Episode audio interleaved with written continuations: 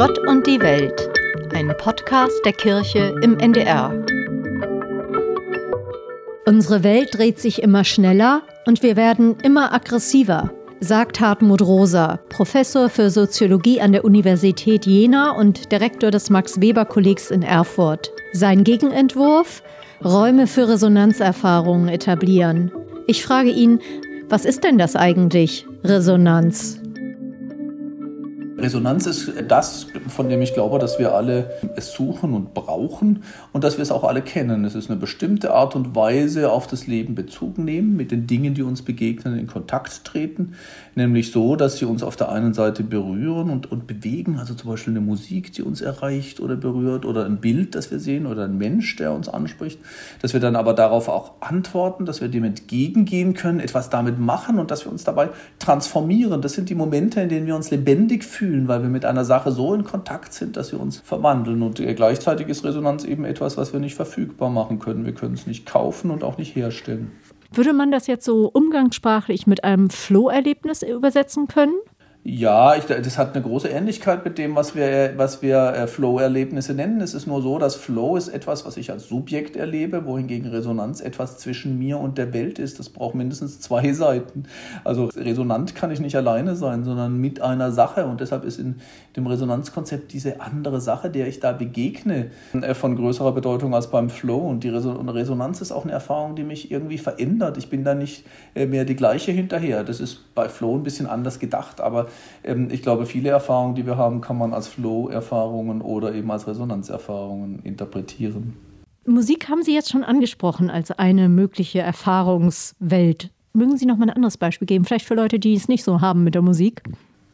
Resonanz ist eine Sache, die uns wirklich berührt. Also wir im, in unserem normalen Alltag sind wir in sowas wie einem Alltagsbewältigungsverzweiflungsmodus. Wir arbeiten To-Do-Listen ab, also im Sinne von, ich muss dieses Problem lösen, ich muss jenes Problem lösen, ich muss das kaufen, ich muss jenes loswerden. Und dann passiert plötzlich etwas, was uns geradezu anruft, so nenne ich das. Also zum Beispiel, da begegnet uns ein Kind oder eine Katze oder eine Aufgabe, die uns wirklich reizt. Also etwas berührt uns und dann verlassen wir diesen verdinglichen vernichtenden Modus, der einfach nur eine Sache erledigen oder beherrschen oder dominieren will. Und wir lassen uns auf eine Beziehung ein, die durchaus etwas mit uns macht und wir wissen nicht genau, wo uns die hinführt. Also wenn wir einem, einer neuen Idee begegnen oder einem neuen Menschen oder äh, uns von einer, von einer Landschaft in Bann ziehen lassen, dann erleben wir eine Form des in Beziehung tretens, die diese vier Grundmomente hat. Das et etwas berührt oder bewegt oder ergreift mich sogar.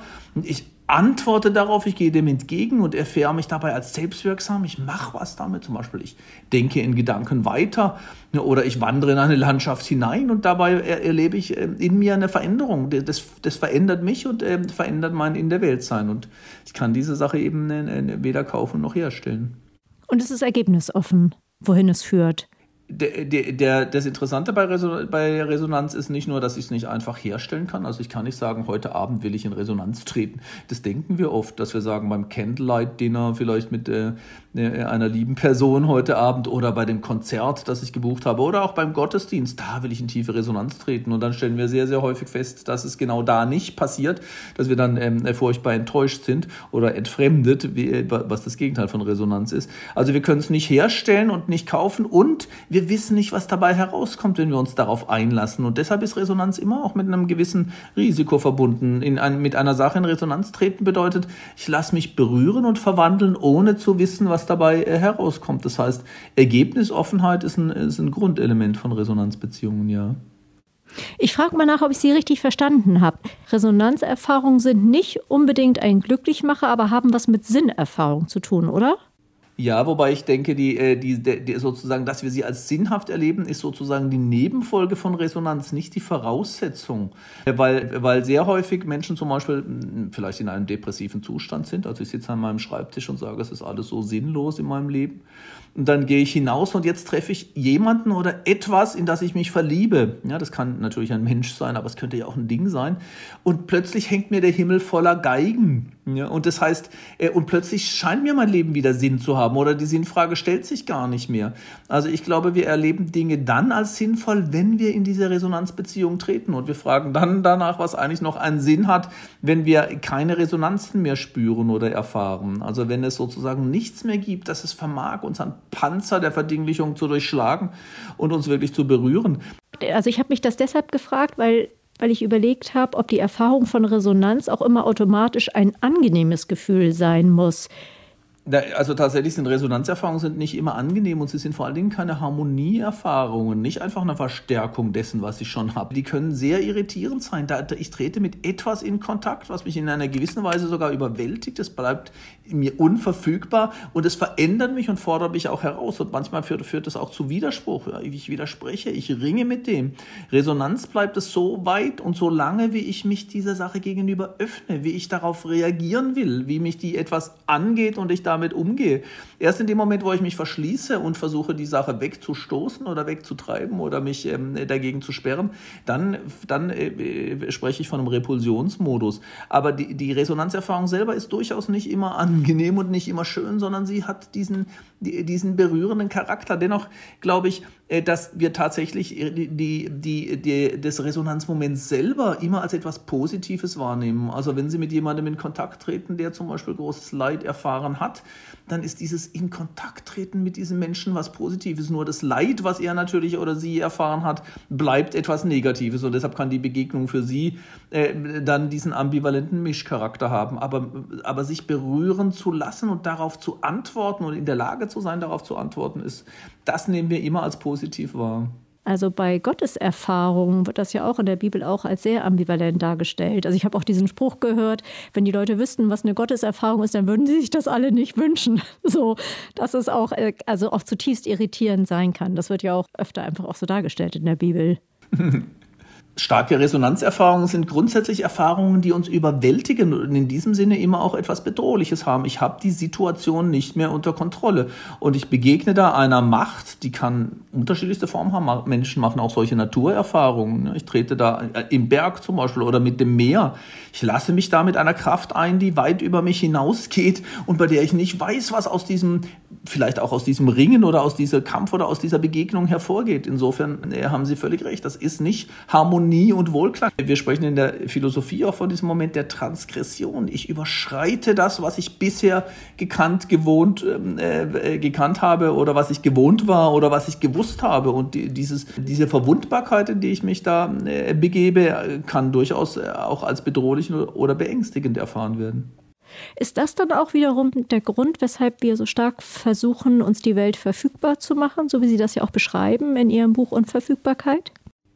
Das ist tatsächlich so. Also wir wollen versuchen, die Welt eigentlich zu jedem Zeitpunkt potenziell Resonanz zu haben. Also alles soll erstens erreichbar sein. Ich weiß ja nicht, wann ich mit einem mit einem Menschen oder einem Buch oder einem Bild in Resonanz treten will. Deshalb möchte sie sozusagen am besten per Klick immer in meiner Reichweite haben und verfügbar machen und dann natürlich, wenn es geht, auch die Verwundbarkeiten ausschalten.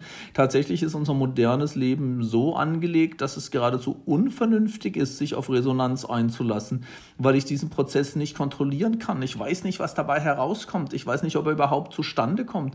Wir leben in einer Situation, in einer Gesellschaft, in der wir permanent uns zu optimieren definieren versuchen müssen. Das heißt, wir definieren alle möglichen Parameter unseres Lebens, von der Schrittzahl über das Gewicht, über den Blutdruck, über die Zahl unserer Likes oder Followers oder Freunde im Internet, über die Daten, die wir über unseren Beruf haben. Und dann versuchen wir alle diese Parameter systematisch zu steigern und zu verbessern. Und diese Haltung, ich nenne die auch eine Aggressionshaltung zur Welt, ist eine, die es uns eigentlich unmöglich macht, die uns geradezu abrät, uns auf Beziehungen einzulassen, bei der ich nicht weiß, was dabei herauskommt, die ergebnisoffen sind und bei der ich mich sogar verwundbar mache. Sie haben das ja nicht nur beschrieben in Bezug auf jedes individuelle Leben, sondern auch auf die Gesellschaft als Ganzes. Also was für einen Einfluss so ein sich verfügbar machen wollen auf, auch auf unsere Demokratie hat. Was brauchen wir da? Also was kann da helfen? Also Resonanz ist nicht einfach ein individuelles ähm, ähm, sozusagen Hobby oder eine individuelle Einstellungssache. Tatsächlich ähm, ist, ist meine Theorie da in Gefahr, individualistisch gelesen zu werden, also im Sinne von sei resonant, dann wird dein Leben schon gelingen. Resonanz ist nicht ein subjektiver Zustand, es ist ein Beziehungsmodus und welche Art von Beziehungen zur Welt, zu anderen Menschen ich eingehen kann, hängt von den Institutionen der Gesellschaft ab, von deren Organisation, von der Art, wie wir uns begegnen.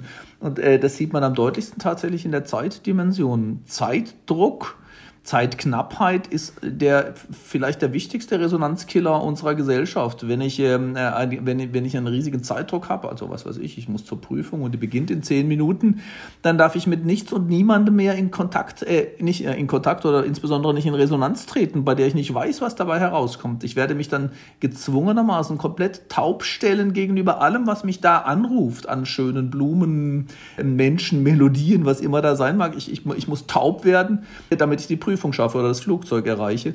Und meine These ist eigentlich, wir leben in einem institutionellen Kontext, auf dem wir alle immerzu auf dem Weg zur Prüfung oder zum Flughafen sind. Ja, die To-Do-Liste ist immer lang und die, die Aufgabenliste ist groß.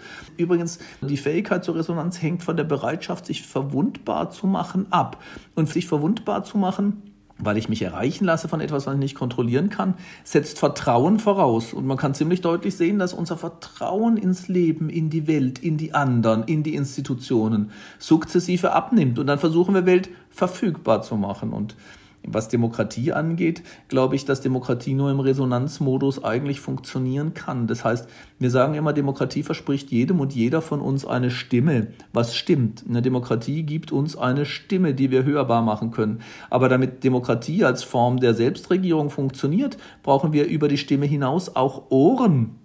Das, und wir brauchen das hörende Herz, was diese ähm, Jahreslosung von König Salomon in der Bibel war, die mich äh, zu meiner letzten ähm, Publikation inspiriert hat. Gib mir mir ein hörendes Herz. Ich glaube, Demokratie braucht genau das, die Fähigkeit, dass Bürger und Bürgerinnen sich voneinander erreichen lassen wollen und dass sie das Vertrauen darauf haben, dass wir dann darauf antworten können. Und die Gefahr ist, dass wir das nicht mehr wollen. Ich will die anderen nicht mehr hören, weil ich sie für Idioten halte, ist dummerweise, glaube ich, äh, zum heute politischen Ausgangsmodus geworden. Es gibt in Hamburg ein Projekt, das heißt Zuhörkiosk. Das ist äh, U-Bahn-Station Emilienstraße. Das ist auch, auch auf eine ganz lustige Art und Weise entstanden. Ist nicht gekoppelt an die Kirche oder irgendetwas. Da sitzen Menschen drin und hören zu. Das ist, glaube ich, so ein Projekt, was dem so ein bisschen entgegenwirkt. Also es ist, hat keine Zielsetzung. Ich, tatsächlich gibt es da interessante Erfahrungen und auch inzwischen Untersuchungen, zum Beispiel auch über so etwas wie Erzählcafés, wo Leute einfach mal erzählen können und die anderen zuhören ohne diese verdinglichende Absicht oder diese Aggressionsabsicht. Das ist wirklich eine, was ganz anderes als eine politische Diskussion, in der wir eigentlich immer nur darauf warten, dass der andere was sagt, wo wir dann entgegengehen können oder widersprechen können, wenn jedenfalls, wenn es eine kontroverse politische Diskussion ist. Und in Erzählcafés ist die Idee oder Zuhörkiosk hat eine ähnliche Funktion. Ich höre dich. Ja, und das, das Hören scheint nur passiv zu sein. Das ist aber durchaus, das kann die resonanteste aller Aktivität sein, weil ich durch mein Hören schon eine Antwort gebe. Und zwar nicht eine evaluierende, eine bewertende oder gar dann eine beratende, sondern ich höre dich. Und eine gute Methode ist dann auch, dann meine eigene Geschichte zu erzählen. Das passiert häufig, wenn man sowas wie einen Erzählkaffee macht.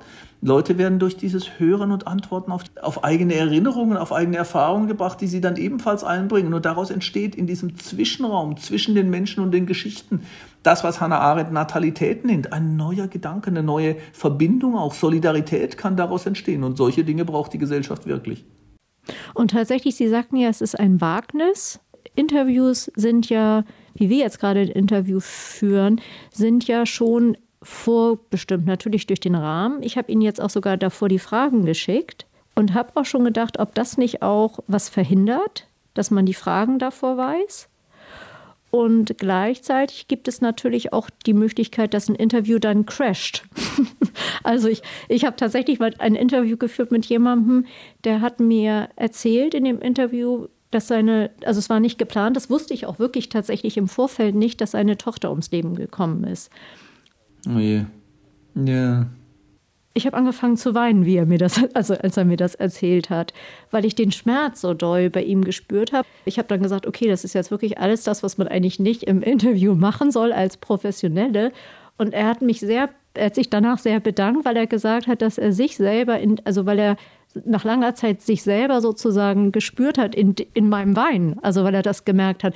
Insoweit, aber es war natürlich auch ein Risiko und ich glaube, das drückt es wahrscheinlich auch aus, dass es eine Wertschätzung erstmal braucht für dieses Phänomen Resonanz, damit wir überhaupt wagen, unsere To-Do-Listen diesbezüglich irgendwie auch zu durchforsten und es ist wirklich so, zum Beispiel bei Interviews, ich lese die Fragen in aller Regel nicht, weil ich sozusagen mich auf diese Logik des Gespräches, des Hin und Hers einlassen will. Und das führt dazu, dass mir möglicherweise Gedanken kommen, die mir vorher nicht gekommen sind. Und es ist in der heutigen Medienlandschaft riskant, weil dann vielleicht so ein Gedanke aus irgendeinem Grund äh, Anstoß finden oder erregen mag. Das ist genau das, äh, was wir auch schon besprochen haben im Blick auf Resonanz, man macht sich verwundbar dabei und es setzt ein gewisses Vertrauen voraus. Übrigens Vertrauen in die andere Seite, aber auch Selbstwirksamkeitserwartung, ähm, dass ich in der Lage sein werde zu antworten, obwohl ich eine Frage nicht kenne oder einen Gesprächsgang nicht kontrolliere ist äh, riskant und ich glaube, dass wenn wir heute, wenn die Gesellschaft, wie ich das äh, tatsächlich diagnostizieren würde, äh, wenn die, ähm, wenn die von Resonanzverlust geprägt ist, gerade auch die Demokratie, dann hängt das, glaube ich, häufig auch gar nicht, mit, nicht nur mit Aggressionsverhalten zusammen, sondern auch mit einem Verlust an Selbstwirksamkeitserfahrung, dass Leute so verunsichert sind, dass sie nicht mehr trauen, sich nicht mehr trauen und dem anderen nicht mehr trauen, nicht mehr sich in der Lage sehen, da wirklich konstruktiv und produktiv auf, auf eine Berührung einzugehen. Und äh, deshalb glaube ich, die Gesellschaft hat eine Anrufbarkeitskrise. Wir wollen uns oder wir, wir, es fällt uns schwer, uns berühren und verwandeln zu lassen. Und sie hat eine Selbstwirksamkeitskrise. Und die sind in der Tat verknüpft mit diesem, ähm, mit dem Problem des rasenden Stillstandes, dass wir nämlich an den Oberflächen rasen als Gesellschaft. Wir bewegen uns im Modus dynamischer Stabilisierung. Das heißt, wir müssen jedes Jahr schneller laufen, um auch nur stehen zu bleiben, um da zu bleiben, wo wir sind. Wir müssen ähm, Wachstum produzieren, ne, damit wir unsere Arbeitsplätze erhalten können, unsere Renten bezahlen können, das Gesundheitssystem aufrechterhalten können, müssen wir jedes Jahr im Prinzip mehr Autos produzieren und konsumieren, mehr äh, Wohnungen, mehr Kleidung, mehr Computer, mehr Nahrungsmittel, obwohl wir schon zu viel haben in Deutschland äh, davon. Äh, da, da, sehen wir sozusagen, was rast. Ne? Wir müssen uns steigern, mehr konsumieren, mehr produzieren, mehr verteilen, die Innovationsraten steigern, alle Parameter bedienen und dabei erstarrt das gesellschaftliche Gefüge insgesamt. Ja, wir erhalten damit nur das Bestehende. Da findet eigentlich in der tiefen Struktur keine Innovation, keine Veränderung mehr statt, eigentlich kaum mehr eine Lebendigkeit. Und deshalb wird unsere gesamtgesellschaftliche auch Selbstwahrnehmung eigentlich immer depressiver, weil wir das Gefühl haben, jedes Jahr müssen wir einen Zahn zulegen, ohne dass wir noch in irgendeinem Sinne vorwärts kommen. Die, diese Idee des Fortschritts war verknüpft mit der Vorstellung einer Pazifizierung der Existenz. Also ist dann auch die Erfahrung von Absurdität eigentlich. Es ist ein absurder gesellschaftlicher Zustand, das äh, würde ich sagen, genau. Und, und was können wir dagegen tun? Also ich meine, was brauchen wir? Resonanz, ja.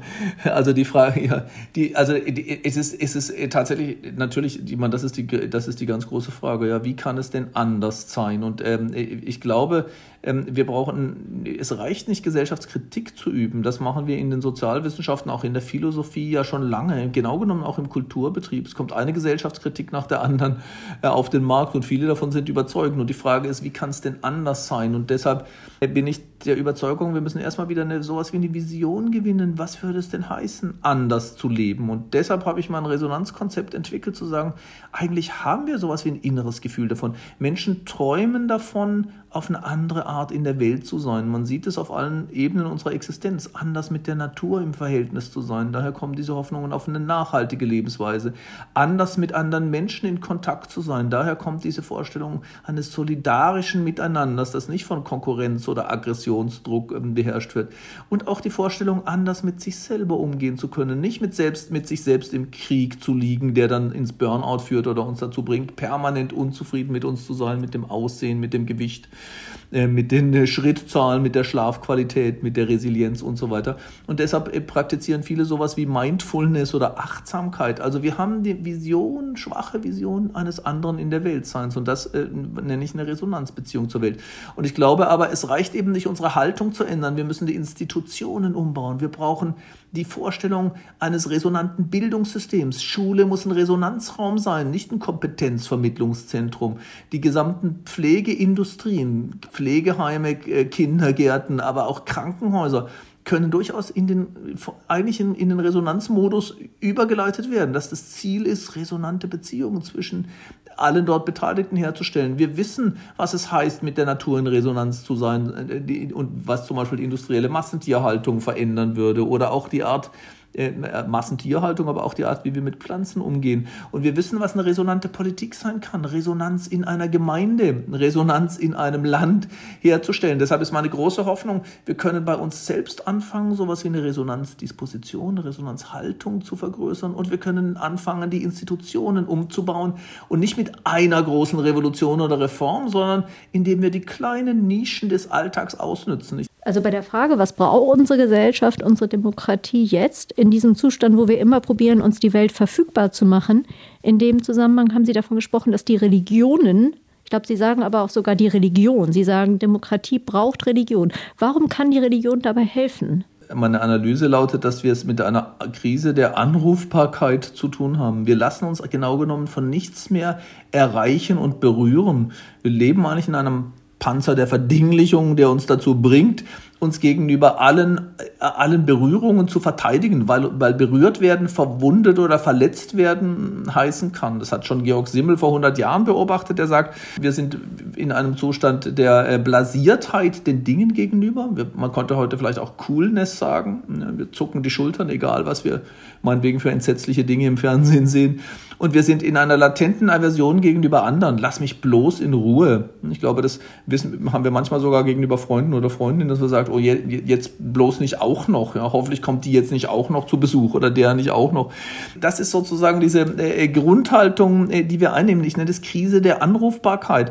Und Religionen verfügen nicht nur über ein Ideenreservoir, sondern auch über geradezu praktische Übungen dafür, über, über Kontexte, in denen wir eine andere Welthaltung einnehmen, die im, im Kontrast steht zu der Aggressionshaltung, die unsere Alltagsmodus bestimmt. Also Sie brauchen kein bisschen religiös sein. Wenn wir eine Kirche betreten, stellen wir fest, die Art, wie wir mit diesem Raum dort in Beziehung treten, ist anders als im Supermarkt zum Beispiel ja, oder im Büro. Ja, das ist eine andere Form der Weltbeziehung. Warum?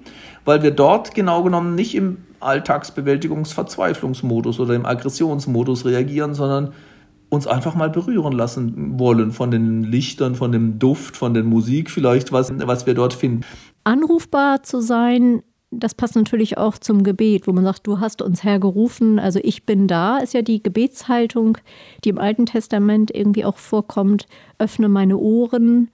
Ja, ich, ich glaube tatsächlich, beim Beten haben wir genau diese Idee des wechselseitigen Hörens und Antwortens. Also wir rufen vielleicht einen Gott an, wir fühlen uns gerufen.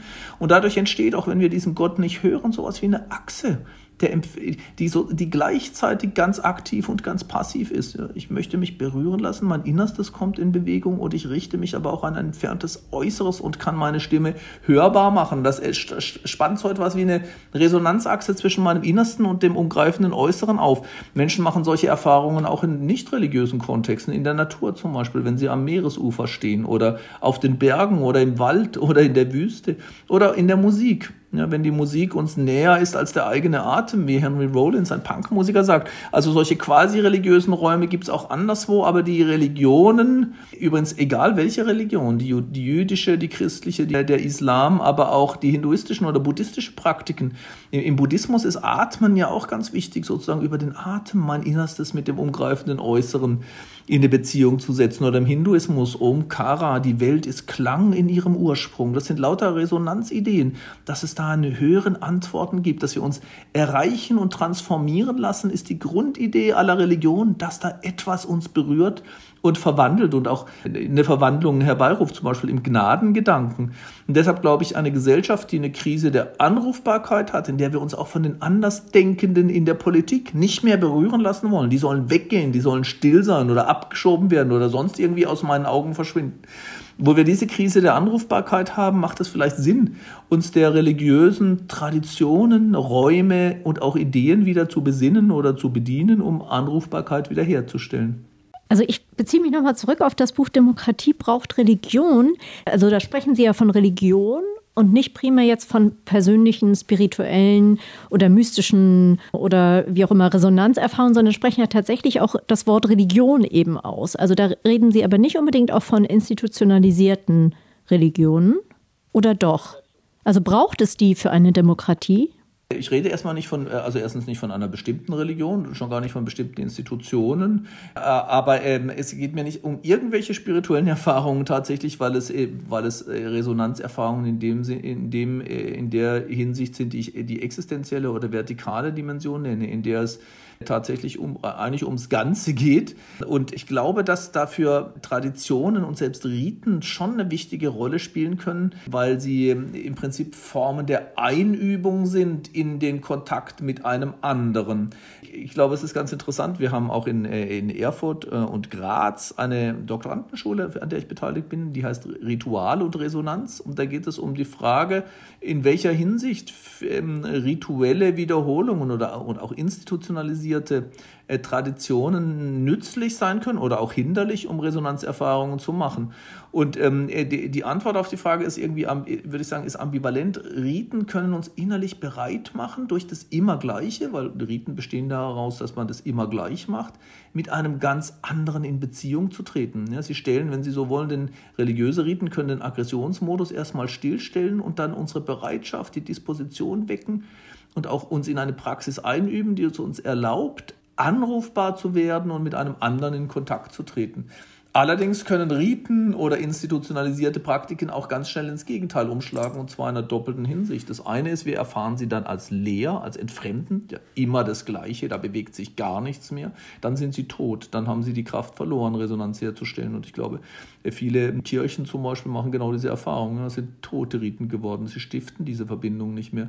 Und das andere Problem ist, dass da, wo Religion sich institutionalisiert, sie vom Resonanzraum ganz schnell in einen brutalen Resonanzkiller sich verändern kann. Nämlich immer dann, wenn es in religiösen Zusammenhängen nicht mehr darum geht, sich einem anderen zu öffnen, zu hören und zu antworten, sondern wo man schon, wo man glaubt, dass man weiß. Also wenn Religion behauptet, Gott sagt A, B, C, dann kommen irgendwelche Dogmen.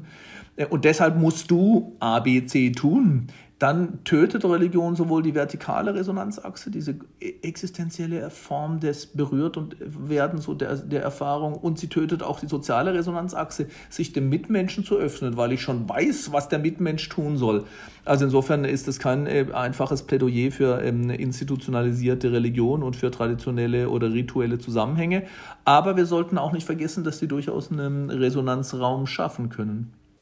Braucht es Gott dafür? Um Resonanz in einem Kirchenraum erleben zu können?